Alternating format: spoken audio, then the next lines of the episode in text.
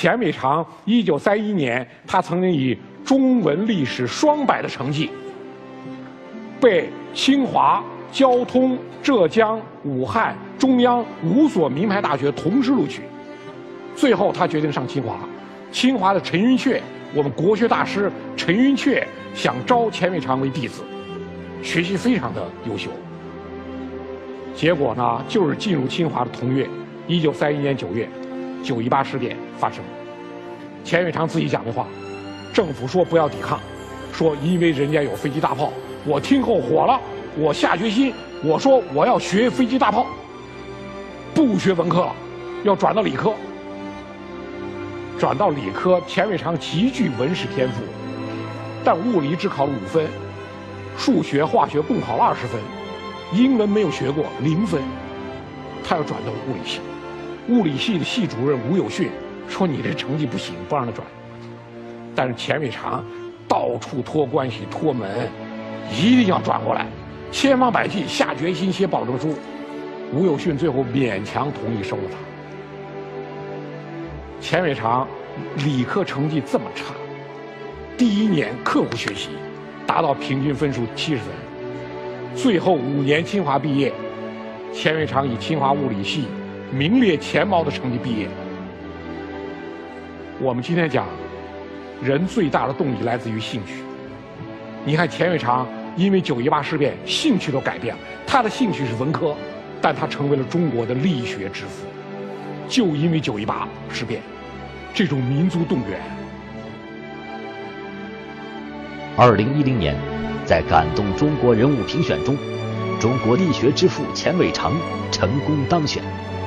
从毅力到物理，从固体到流体，顺逆交替，委屈不屈，荣辱数变，老而弥坚，这就是他人生的完美力学。无名无利无悔，有情有义有祖国。我们这儿再给大家举个例子：陈嘉庚，著名的海外华侨富商。陈嘉庚他原来跟汪精卫关系非常好，但是呢，当年在重庆作为国民政府的议会的议员，陈嘉庚当时已经看出了汪精卫这种妥协的趋势。陈嘉庚在重庆的国民会议提了个提案，提案的题目叫“日寇未退出我国国土以前，凡公务员对任何人谈和平条件，盖以汉奸国贼论”，直指汪精卫。陈嘉庚这个提案呢，火力过于猛，汪精卫当时还是领导人，还没有降日，所以说呢，这个提案最后被改为，在日寇未退出我国土之前，公务员不得言和案。国民国民政府历史上著名的提案，陈嘉庚以他的精神，以他的财力，为抗日战争做出重大贡献。我觉得这是我们抗战期间，你看这种全民动员。不但像钱伟长这样知识分子，陈嘉庚这样的爱国华侨，你包括冼星海、邹韬奋、丁玲、艾青、茅盾、萧军等等著名的文化人物，当年那么多知识青年投奔延安，总数达到四万人。丁玲在毛泽东延安文艺座谈会讲话精神的鼓舞下，投身于根据地的革命斗争，创作出了《我在峡村的时候》《在医院中》等许多思想深刻的作品。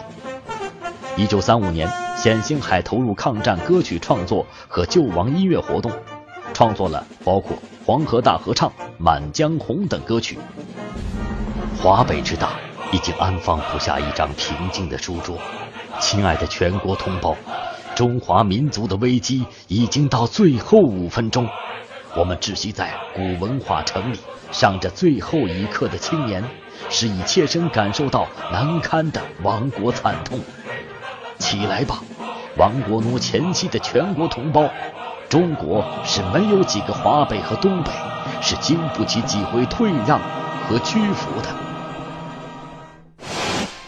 延安有什么呢？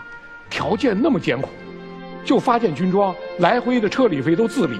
到了延安以后，吃的粮食自己背，烧的煤炭自己背，最后烧的木炭还得自己烧。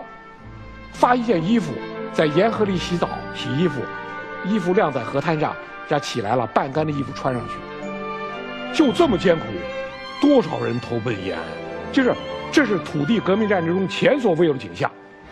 就像抗大那个校歌里唱的，叫“黄河之滨集合了一群中华民族优秀的子孙”。